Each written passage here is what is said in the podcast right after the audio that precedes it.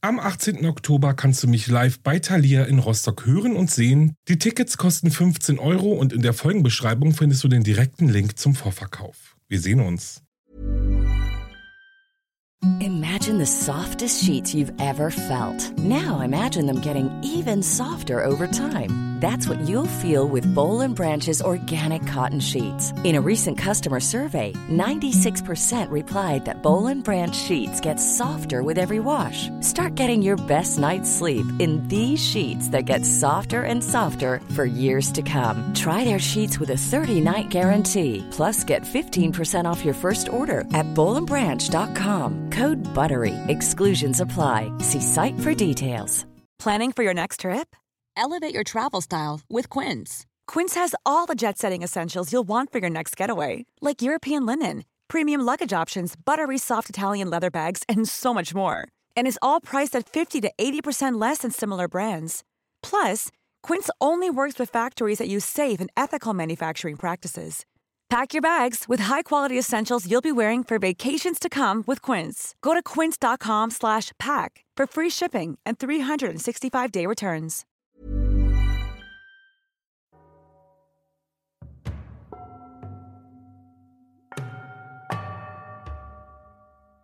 Hallo und willkommen zurück bei Wahre Verbrechen. Oder aber Hallo und herzlich willkommen bei Wahre Verbrechen. Also je nachdem, ob ihr zurück seid oder zum ersten Mal eingeschaltet habt. Wie dem auch sei, ich bin Alex, das ist mein Podcast und ich freue mich wirklich sehr, dass ihr mir zuhört, wieder eingeschaltet habt.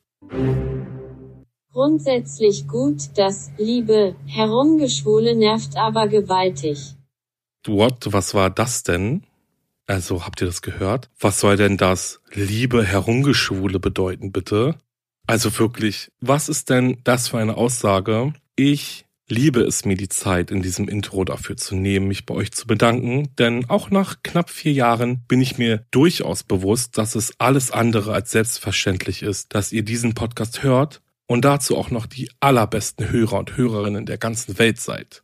Also vielen Dank für euren Support eure Bewertungen, eure Mails, für alles. So. Und da hast du's, Kommentator. Ich mache einfach weiter und ich weiß auch echt nicht, was hier dein Abwerten einer sexuellen Orientierung zu suchen hat. Na gut, aber wollen wir mal weitermachen, ne? Ich habe euch heute nämlich einen Fall vorbereitet, der wirklich sehr herzzerreißend, aber auch super mysteriös ist. Ich sage euch, es ist ein Auf und Ab der Gefühle zwischen Hoffnung, Leid und das Gefühl, dass irgendetwas nicht stimmt. Bevor es losgeht, verweise ich auf meine Folgenbeschreibung, denn dort findet ihr wie immer die Triggerwarnungen für diese Folge. Und wenn ihr da mal reingeschaut habt, dann würde ich sagen, kramt noch schnell die letzten Überreste der Osterschokolade aus dem Schrank, denn es geht los.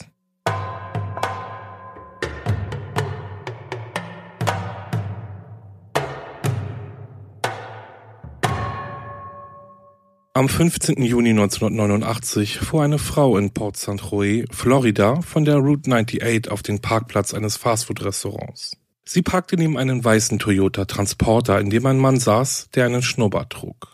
Die Frau stieg aus dem Auto, lief über den Parkplatz und betrat das klimatisierte Restaurant.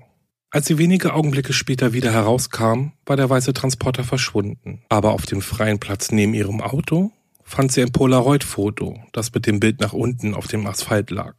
Sie hob es auf und drehte es um.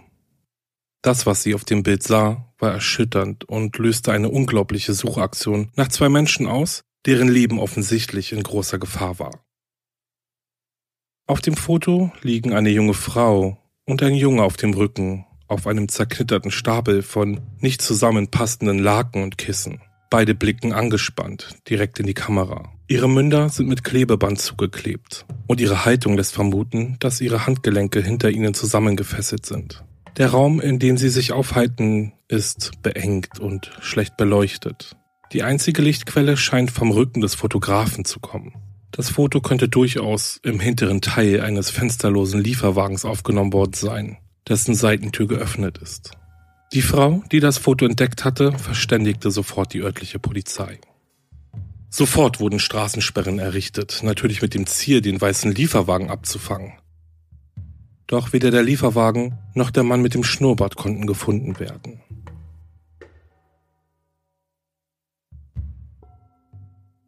Patty Dole und ihr neuer Mann John wurden erst mehr als zwei Monate später, am 23. August, auf das Polaroid-Foto aufmerksam. Verwandte riefen an und sagten, sie hätten gerade ein Foto gesehen, das in der Fernsehsendung A Current Affair ausgestrahlt wurde. Das Bild zeigte einen Jungen und ein Mädchen, die anscheinend gefangen genommen worden waren. Sie fragten Patty, ob sie das Bild auch gesehen habe. Denn irgendwie erinnerte sie die junge Frau auf dem Bild an Pattys Tochter, Tara Calico. Zum Zeitpunkt ihres Verschwindens war die 19-jährige Tara Calico Studentin im zweiten Studienjahr an der University of New Mexico in Valencia. Nur 15 Minuten vom Haus ihrer Familie in Beelan, New Mexico entfernt. Am Morgen des 20. September 1988 begab sich Tara von zu Hause aus auf eine Radtour über den Highway 47. Der Plan war, 17 Meilen nach Süden bis zum Bahnübergang zu fahren und wieder zurück. Da Tara nach dem Mittagessen eine Verabredung zum Tennis hatte, sagte sie ihrer Mutter, sie solle sie abholen, wenn sie bis Mittag nicht zurück sei. Für die Fahrradtour lieh sich die 19-Jährige das Fahrrad ihrer Mutter, da Iris einen Platten hatte. Sie setzte sich auf und drückte den Play-Button ihres Sony Walkmans. Dann radete sie davon in die Sonne, Richtung Highway 47. Nachdem die Mittagszeit schon angebrochen war, Tara aber noch immer nicht zu Hause war, fuhr ihre Mutter wie besprochen los, um sie einzusammeln. Der Highway 47 schneidet einen Weg durch die karge, mit Gestrüpp übersäte Erde östlich des Rio Grande. Es gibt nur wenige Querstraßen, wenige Gebäude und keine Bäume. Von Tara oder dem rosafarbenen Fahrrad, auf dem sie fuhr, gab es keine Spur. Aber Ihre Mutter fand eine Boston-Kassette auf dem staubigen Seitenstreifen des Highways. Terras Kassette. In Patty Dotes Körper kroch ganz langsam die Panik von ihren Beinen hoch in ihren Kopf. War ihre Tochter etwa entführt worden und hat sie die Kassette nur gefunden, weil Tara sie aus dem Fenster eines fahrenden Autos warf, um eine Spur zu hinterlassen, die zu ihr zurückverfolgt werden konnte? Wenn dem so war, dann endete diese Spur in einer Sackgasse unter den Pinienbäumen, die die Ausläufer der Manzano Mountains säumten.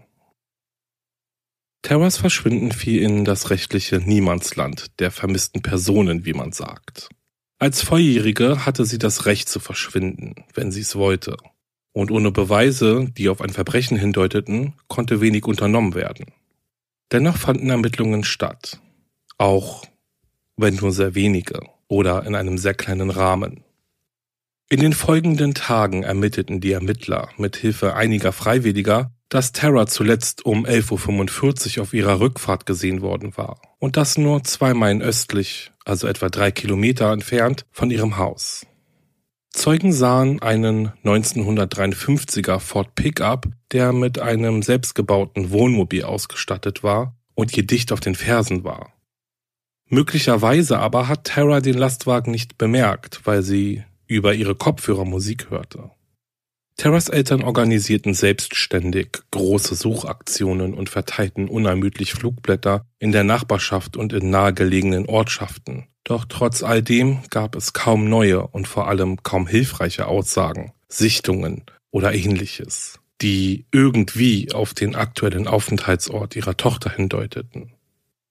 Wie ich euch ja schon gesagt habe, fiel das Verschwinden der 19-jährigen Studentin in einen Bereich des Vermisstseins, sage ich mal, in dem die Ermittler und Ermittlerinnen der Polizei nicht sehr viel Spielraum haben.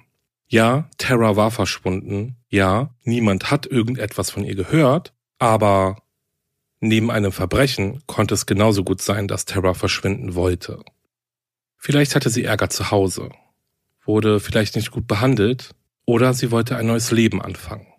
All dies musste berücksichtigt werden und so hart es auch klingt, all dies musste von ihren Eltern so akzeptiert werden. Zumindest vorerst. Machen wir aber erst einmal einen kleinen Sprung nach vorne ins Jahr 1989. Genauer genommen zum 23. August, also an dem Tag, an dem Patty Dole den Anruf erhält und nach dem Foto gefragt wird. Dass es sich bei der jungen Frau auf dem Polaroid-Foto um Tara Calico handeln könnte, schien bestenfalls eine Vermutung zu sein. Das Foto wurde über 2500 Kilometer von dem Ort entfernt gefunden, an dem Terra zuletzt gesehen worden war. Und auch etwa neun Monate später. Aber dennoch gab es ein paar signifikante Merkmale, die Patty Dole aufgefallen sind. Die junge Frau auf dem Foto hatte die richtige Haar- und Hautfarbe. Ein verfärbter Fleck an der rechten Wade der jungen Frau entsprach einer Narbe, die Terra durch einen Autounfall erhalten hatte. Neben dem Mädchen lag ein ramponiertes Taschenbuch auf der zerknitterten Bettdecke. Es war My Sweet Audrina von V.C. Andrews, einer von Terras Lieblingsautorinnen. Das Gesicht des Mädchens sah schmaler aus als Terra auf ihren letzten Fotos und den Bildern auf all den Flugblättern und Plakaten.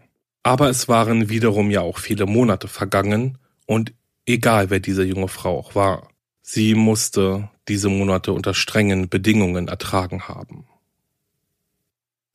Obwohl ihre Tochter seit fast einem Jahr vermisst wurde und die junge Frau auf dem Foto kein Make-up trug, war sich Patty Dole ziemlich sicher, dass das Mädchen auf dem Polaroid-Foto ihre Tochter war. Sie hat sich immer geschminkt und hatte eine Dauerwelle im Haar, sagte sie einmal in einem Interview. Nachdem sie das Polaroid-Foto gesehen hatte, hatte sie alte Fotos von ihrer Tochter hervorgeholt und ist sich seitdem noch sicherer. Vor der Dauerwelle und ohne Make-up, das ist sie. Wenn wir jetzt mal auf das Polaroid-Foto zu sprechen kommen, dann dürfen wir neben der Tatsache, dass eventuell Tara Calico auf diesem zu sehen ist, nicht vergessen, dass ja noch jemand weiteres in derselben Situation wie die junge Frau auf dem Bild zu sehen ist. Noch verblüffender als die Ähnlichkeit des Mädchens mit Terra Calico war oder ist nämlich die Tatsache, dass der Junge auf dem Foto eine auffällige Ähnlichkeit mit einem Kind hatte, das ebenfalls in New Mexico verschwunden war.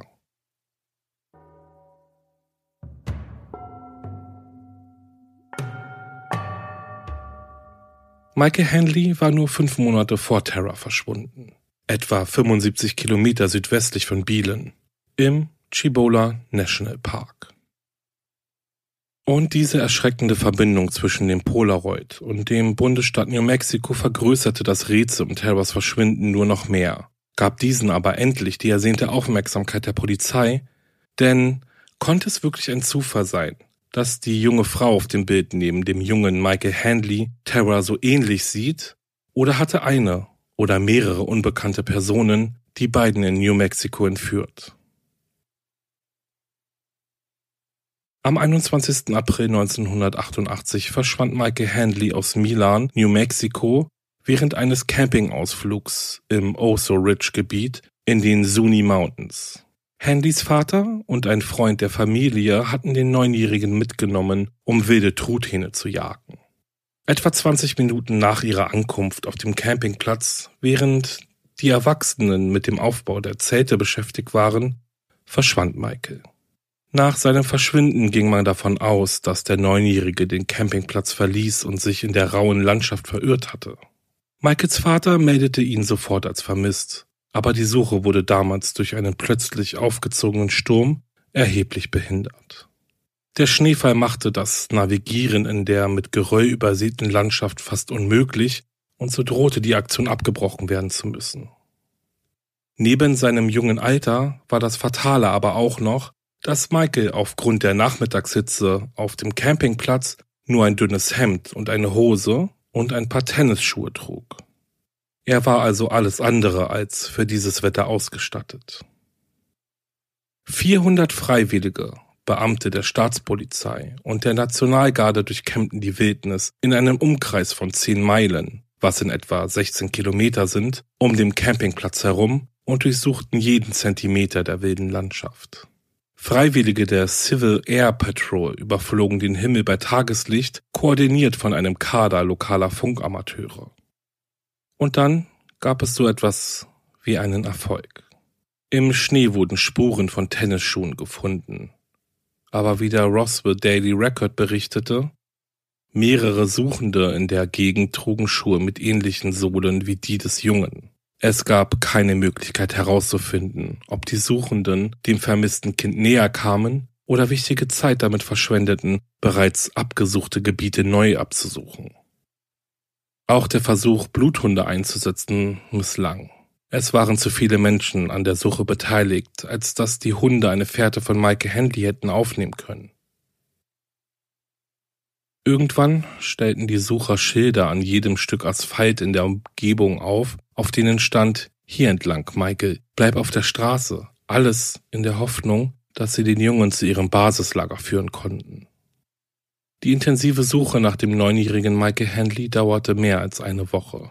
Er brachte aber keine Hinweise darauf, was mit dem Jungen geschehen war. Monate vergingen. Das Rätsel um Michael Handleys Verschwinden verschwand allmählich aus dem Nachrichtenkreislauf. Es schien klar zu sein, dass der Junge das Lager verlassen hatte, orientierungslos geworden war und an den Folgen des Sturms und der Kälte gestorben war. Im Endstadium einer schweren Unterkühlung zeigen verwirrte Opfer oft ein Verhalten, das als terminales Eingraben bezeichnet wird bei dem sie sich zum Selbstschutz in einen engen geschlossenen Raum verkriechen. Diese Tendenz, sich zwischen Felsbrocken oder unter umgestützten Bäumen zu verstecken, kann die Suche nach vermissten Wanderern, insbesondere nach solchen in höchster Gefahr, nahezu unmöglich machen. In dem rauen und abgelegenen Gelände, in dem Michael Handley zuletzt gesehen wurde, werden seine Überreste vielleicht nie gefunden werden, hieß es. Doch dann, mehr als ein Jahr nach seinem Verschwinden, tauchte das ominöse Polaroid-Foto auf. Der Junge auf dem Bild liegt auf der linken Seite, trägt ein hellblaues T-Shirt und sieht verängstigt aus. Ein Streifen schwarzes Klebeband verdeckt sein Gesicht von der Nase bis zum Kinn. Seine Augen blicken ängstlich in die Kamera.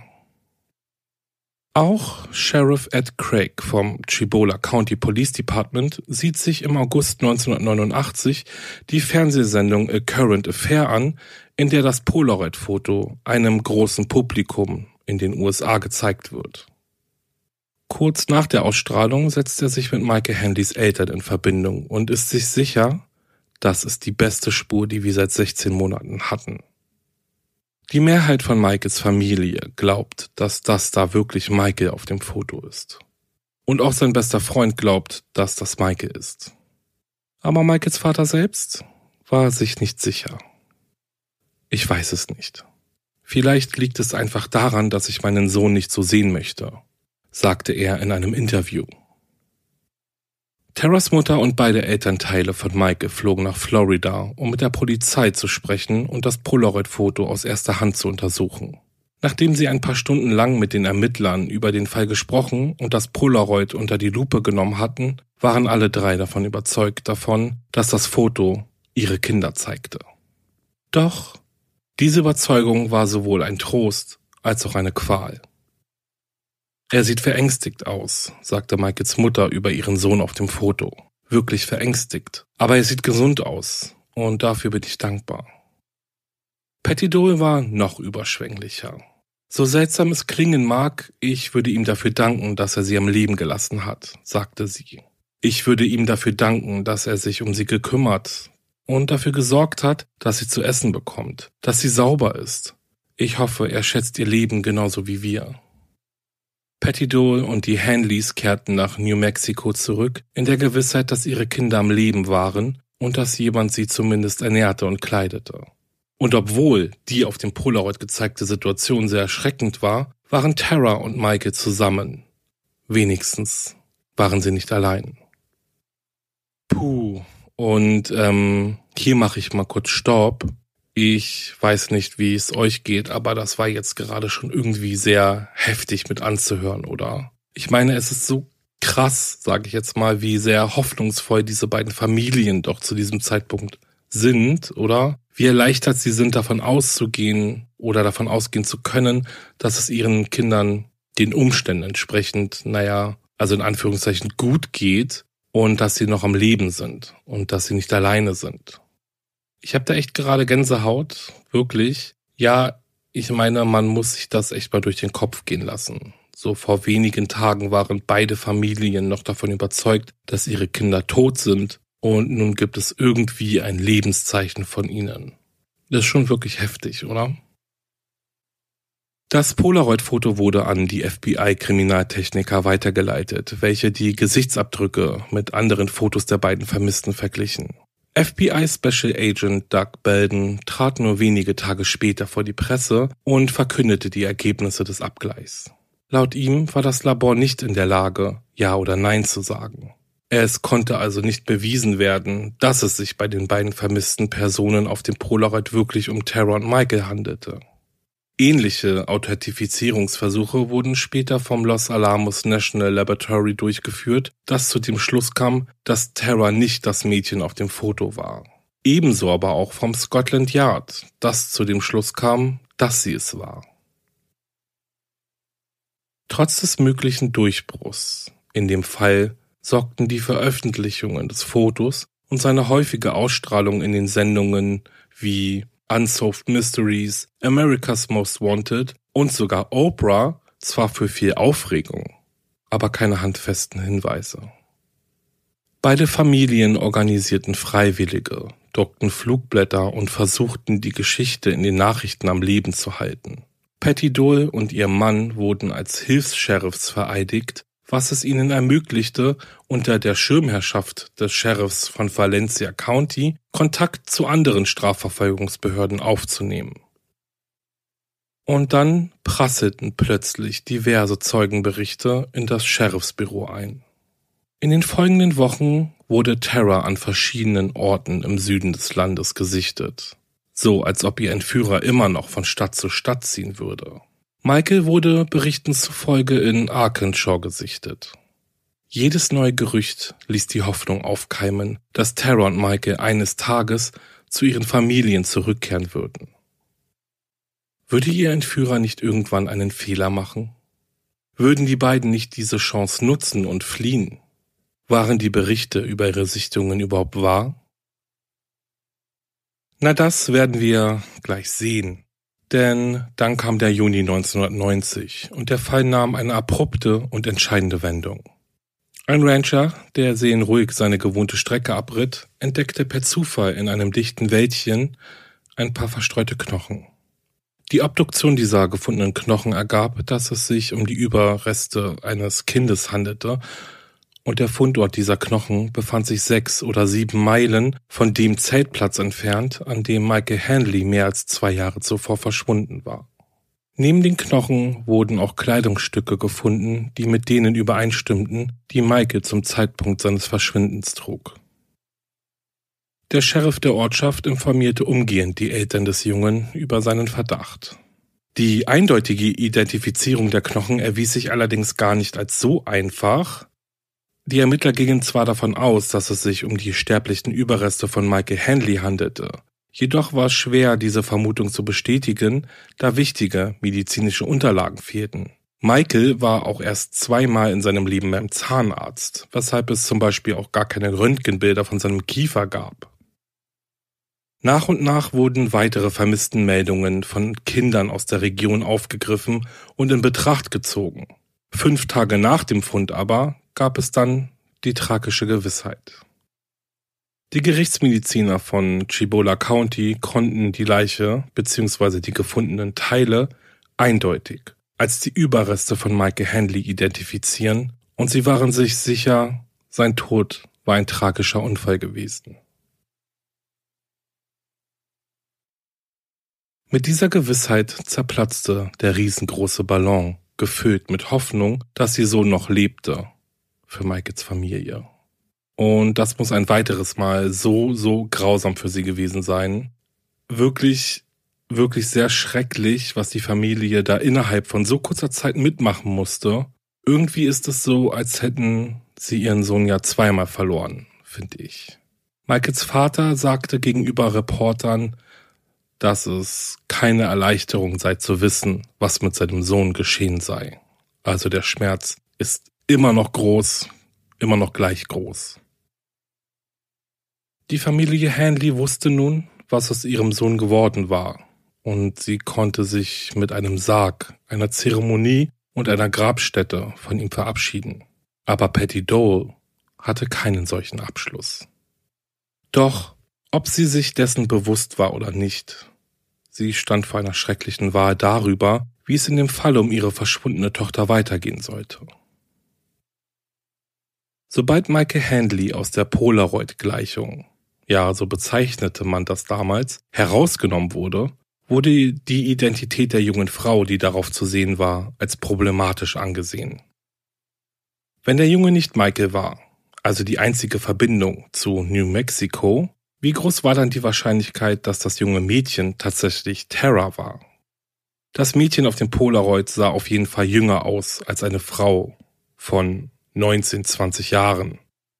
Der Fleck auf der rechten Wade des Mädchens war bei weitem nicht als Narbe zu erkennen, und tausende von jungen Frauen lesen die Romane von V.C. Andrews. Die Zusammenhänge zählten also nicht mehr, jetzt wo Maike nicht mehr der Junge auf dem Foto war. Im Laufe der Jahre wurde Patty Doles Überzeugung bezüglich des Polaroids jedoch nie erschüttert. 1997, sieben Jahre nach der Beisetzung von Michael Hanley, meldete sie sich auf einer Website in einem Diskussionsforum zu dem Fall zu Wort. Hier schrieb sie, ich bin Terras Mutter und möchte auf die Fragen antworten, die Crushed Velvet gestellt hat. Tara hatte kein Buch bei sich, als sie verschwand. Wir können nur vermuten, dass der Entführer das Buch entweder Tara gegeben hat, weil V.C. Andrews eine der vielen Autorinnen war, die Tara gelesen hat. Eine andere Möglichkeit ist, dass das Buch auf dem Foto platziert wurde, weil es in dem Buch um das Thema Gehirnwäsche geht. Patty Doles achtete bei ihrer Sprache immer darauf, keine Ausflüchte zu benutzen, wie zum Beispiel kein wenn oder vielleicht oder wahrscheinlich. In ihrer Vorstellung war die junge Frau auf dem Polaroid-Foto ihre Tochter. Im Laufe der Jahre verfestigte sich die Hoffnung, die mit der Entdeckung des Fotos gekommen war, zu einer Art Gewissheit, und das schien Patty in eine Art Niemandsland zurückzulassen, in dem sie als Mutter mit dem Verlust ihrer Tochter, der Ungewissheit, ob sie noch lebt, und der Hoffnung, dass sie eines Tages vor der Tür steht, zurechtkommen musste. Patty Dodes Suche nach Tara ließ nie nach. Sie trat im Fernsehen auf, verschickte Hunderttausende von Flugblättern und schien nie ein Presseinterview auszulassen, um die Geschichte ihrer Tochter am Leben zu halten. Michelle Dole, Terras jüngere Schwester, sagte einmal in einem Interview, Unsere Mutter und unser Vater haben keine Gelegenheit ausgelassen, um Terra zu finden. Es ist unmöglich, es mit Worten zu beschreiben. Ein unbeschreibliches Gefühl. Leider können nur diejenigen, die das durchgemacht haben, die Emotionen verstehen, die sich von Jahr zu Jahr, von Monat zu Monat, von Tag zu Tag und von Minute zu Minute ändern. In diesem Fall gab es bis heute einige kuriose Wendungen, die immer wieder neue Rätsel aufbrachten. Unter anderem kam es dazu, dass im Laufe der Jahre zwei weitere Polaroid-Fotos aufgetaucht sind, bei denen es sich um Fotos von Terra handeln könnte oder auch nicht. Keines der beiden Fotos wurde bisher der Öffentlichkeit zugänglich gemacht.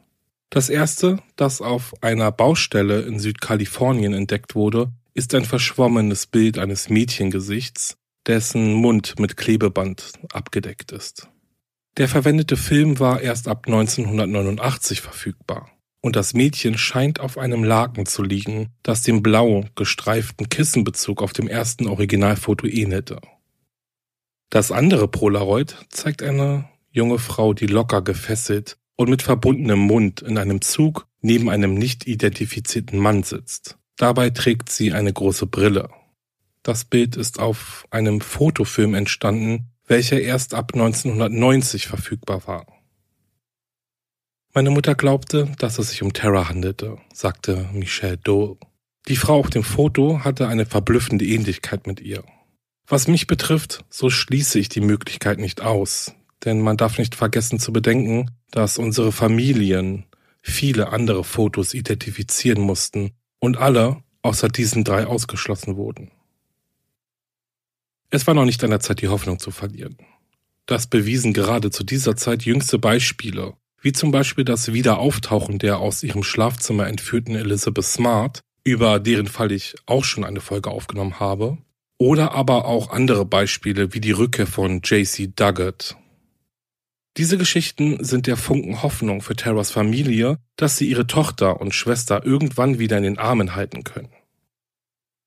Im Jahr 2003 verließen Patty Dole und ihr Mann schließlich New Mexico, um in Florida ein neues Leben zu beginnen. Sie entschlossen sich dazu, um ihren Trauerprozess um den Verlust von Tara endlich weiterzuführen. In Florida gab es nichts, was Patty an ihre Tochter erinnerte. Aber der Umzug war nicht einfach und er bedeutete auch nicht, dass sie die Hoffnung aufgegeben hatte. Es ist wirklich schwer umzuziehen, sagte sie. Wenn sie nach Hause käme, könnte ich ihr niemals sagen, dass wir sie aufgegeben haben. Als sie umzogen, nahm Patty Terras Bett mit, zusammen mit den Geschenken, von denen sie immer noch hoffte, ihre Tochter würde sie eines Tages auspacken. Eine lokale Tageszeitung schrieb einmal über Patty Doe, dass sie eine Naturgewalt sei, die sich mit aller Kraft und Leidenschaft in eine herzzerreißende Suche stürzte, die nach Aussagen ihres Mannes schließlich zu ihrem schlechten Gesundheitszustand beitrug. Denn im Alter von 64 Jahren erlag Patty den Folgen einer Reihe von Schlaganfällen. Als sie am 11. Mai 2006 verstarb, hatte ihr Ehemann die Hoffnung schon fast aufgegeben, dass Tara überlebt hatte. Was auch immer mit ihr geschehen war. Patty wusste, dass ich so dachte, sagte er in einem Interview. Aber sie hoffte weiterhin von ihr zu hören. Wir sprachen oft darüber und ich sagte ihr, dass sie sich bei uns gemeldet hätte, wenn sie dazu in der Lage gewesen wäre. Terras Schwester Michelle ist jedoch nach wie vor davon überzeugt, dass die Wahrheit eines Tages ans Licht kommen wird. Wir hoffen auf eine gute Nachricht, hoffen auf das Beste, halten den Glauben aufrecht und geben nicht auf, fürchten aber das Schlimmste. Bis jetzt war das Schlimmste die Ungewissheit. Terra Calico ist bis zum heutigen Tag verschwunden. Das FBI veröffentlichte auf ihrer Seite ein Phantombild, welches sie in dem Alter von 49 Jahren zeigt und die Mithilfe bei der Suche nach Terror vereinfachen soll. Zudem werden 20.000 US-Dollar für Hinweise geboten, die auf Terrors Aufenthaltsort hindeuten.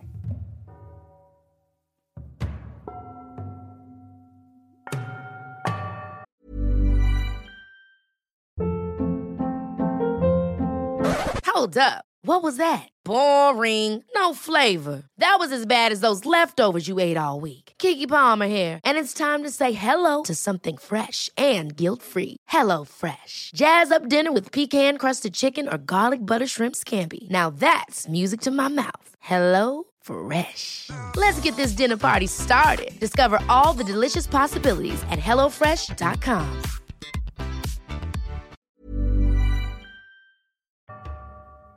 Und das war's mit dem Fall. Ein Code Case, bis heute nicht gelöst. Ich weiß, viele mögen diese Ungewissheit nicht, aber wir dürfen nicht vergessen, es gibt so viele Code Case Fälle, die unbedingt gehört werden müssen.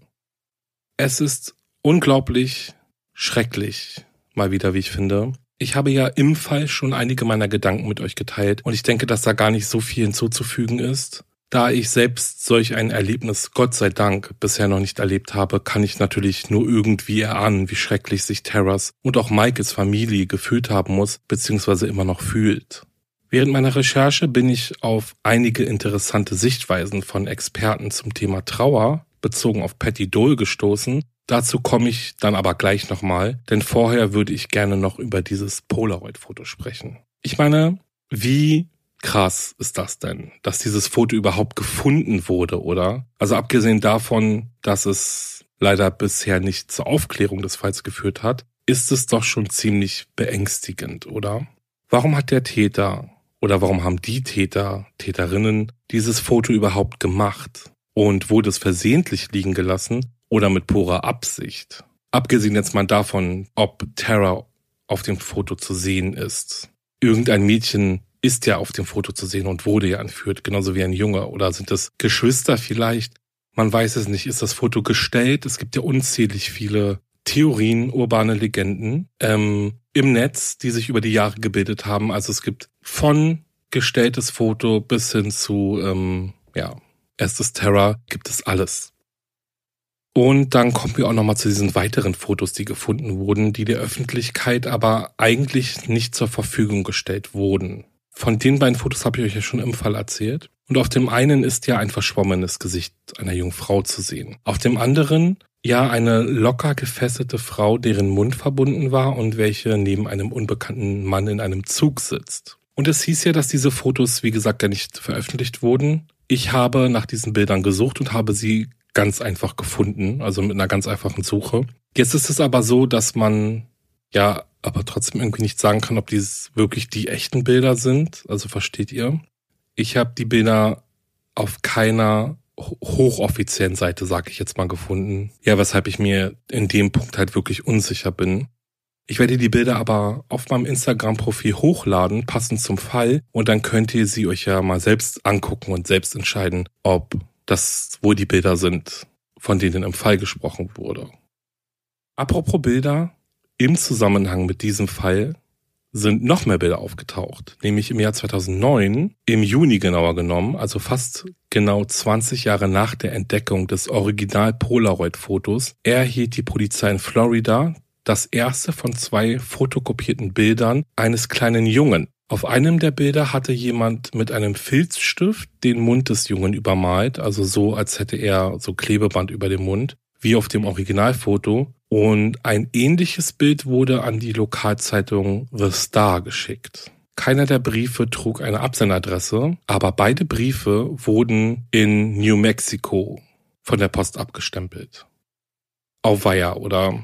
Also bis heute ist nicht erwiesen, dass diese Bilder im Zusammenhang mit dem Verschwinden von Terror zusammenhängen oder irgendwie mit dem ersten Polaroid-Foto zusammenhängen oder ob sie eventuell nur gestellt wurden von einem Trittbrettfahrer, was natürlich auch wieder sehr krass ist. Also, aber man weiß ja nicht, die Leute kommen auf die unmöglichsten ähm, Ideen. Wirklich. Also das hat man ja schon oft in Kriminalfällen erlebt, Trittbrettfahrer, die wirklich dann solche Sachen wie Fotos erstellen oder bei den Familien zu Hause anrufen und sich als der Entführer ausgeben. Es ist unglaublich. Kommen wir jetzt aber noch kurz auf das Thema Trauer zu sprechen, weil ich fand den Artikel wirklich sehr interessant. Ähm, ja, und eines vorweg, ich bin kein Experte oder sonstiges. Okay, also das ist jetzt hier wirklich aus dem Artikel rausgenommen. Ja, und da heißt es, in den Anfängen der Psychotherapie wurde die Trauer über den Verlust eines geliebten Menschen nicht als Störung angesehen, sondern als normale, angemessene Reaktion auf den Verlust. Doch in den letzten Jahrzehnten haben sich die therapeutischen Trends geändert. Eine steile These, die Psychologin und Professorin Liat Granick in ihrem Buch versucht so zu bestätigen. Was früher als normale Schüchternheit betrachtet wurde, wird heute oft als soziale Angststörung diagnostiziert und behandelt. Was früher als leichtes Unwohlsein galt, kann heute als schwere depressive Störung betrachtet werden, die Medikamente und eine Therapie erfordert. In gleicher Weise wurde im Guten wie im Schlechten die Trauer pathologisiert, also mit anderen Worten als Krankheit anerkannt. Laut Liat Granick ist es mittlerweile eine gängige Praxis, das Normale mit dem Pathologischen zu verwechseln, wenn es um Trauer geht. Und diese Tatsache hat einige Kliniker dazu veranlasst, eine eigene Reihe von Diagnosekriterien für das zu fordern, was als komplizierte Trauer bezeichnet wird. Oder eine Variante der Trauer, die weit vom typischen Trauern entfernt ist. Also ich hoffe, ihr könnt folgen. Und zum Beispiel das Polaroid-Foto bot Betty Dole genügend plausible Beweise, dass sie Tara nie zur Ruhe kommen lassen konnte und auch die Hoffnung nicht aufgeben konnte, dass ihre Tochter noch irgendwo am Leben war. In einem weiteren Foreneintrag gab Patty Dole auch einmal zu, dass sie im Jahr 1997 buchstäblich den Rest ihres Verstandes verloren hatte und sich seitdem von akuten Depressionen und Panikattacken erholt. J.W. Watson hat das Buch Grief Counseling und Grief Therapy, also Trauerberatung und Trauertherapie, geschrieben, in welchem er ebenfalls Hinweise ausgearbeitet hat, die er aufführt und die auf das Vorhandensein von komplizierter Trauer hindeuten können. Die Person, die den Verlust erlitten hat, ist nicht bereit, materielle Besitztümer des Verstorbenen zu bewegen. Jemand, der die Umgebung des Verstorbenen so bewahrt, wie sie war, als der Tod eintrat, kann eine überwältigte Trauerreaktion in sich tragen. Und dieser Zustand traf eigentlich genau auf Patty Dole zu, die nicht nur Terras Zimmer genauso ließ, wie es war, sondern auch, wie ich euch schon gesagt habe, die jährlichen Weihnachts- und Geburtstagsgeschenke zu dem bereits vorhandenen Stapel der letzten Jahre dazulegte. Und, oh Mann, ey, das bricht einen wirklich das Herz, wie ich finde. Ja, ich denke, dass man da auch nochmal auf Pattys oder auf die Aussage von Pattys Ehemann zurückgreifen kann, der ja auch sagte, dass sie einfach wirklich an ihrer Trauer zugrunde gegangen ist. Okay. Bevor ich mich gleich bei euch verabschiede, kommen wir jetzt aber noch zu einer kleinen Wendung und zwar zu meinem kleinen, aber feinen Weird Crime der Woche. Also, passt auf. Ein Einbrecher in China musste gerettet werden, nachdem er versucht hatte, sich durch ein kleines Fenster im fünften Stock eines Wohnblocks zu quetschen. Dies aber nicht schaffte und somit baumelnd an der Hauswand hing. Die Rettungskräfte brauchten etwa 30 Minuten, um ihn zu befreien. Er wurde schließlich der Polizei übergeben. Also wirklich, da hat er aber Glück gehabt, dass er nicht runtergefallen ist. Na gut, ich verabschiede mich jetzt von euch und möchte euch wieder einmal darum bitten, dass wenn euch mein Podcast gefällt, ihr mir bitte eine liebe Bewertung schreibt oder fünf Sterne vergebt oder den Daumen nach oben Knopf drückt oder was auch immer, whatever. Ich kann nicht oft genug sagen, wie sehr ihr mich und den Podcast dadurch unterstützt, wirklich. Vielen Dank jetzt schon mal im Voraus. Ja, und wenn ihr das gemacht habt, dann könnt ihr ja noch kurz auf meinem Instagram-Profil vorbeischauen. Wahre unterstrich Verbrechen unterstrich Podcast. Ja, und mir ganz viele Herzen da lassen. Ich sehe sie alle, versprochen, glaubt mir. Wenn ihr mögt, dann shoppt auch noch ein bisschen in meinem Merch-Shop, denn dort gibt es ganz viele coole Designs, T-Shirts, Pullover, Tassen, Beutel, was auch immer. Und wenn ihr abends etwas zum Gruseln braucht, dann hört in meinen Podcast paranormaler Verbrechen rein. Ja, ich glaube, das war's. Ich freue mich auf die nächste Folge mit euch. Bis dahin, bleibt sicher. Ciao.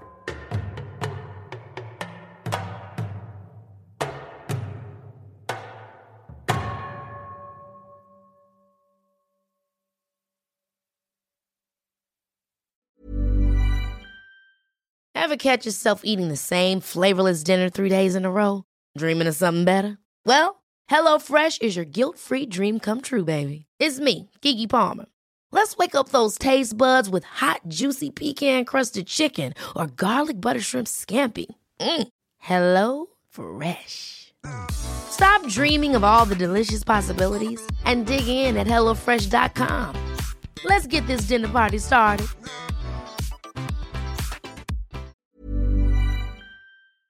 Höre jetzt die vierte und alle anderen Staffeln meines True Crime Podcasts Steig nicht ein, exklusiv auf Podimo. Alle Infos findest du in der Folgenbeschreibung.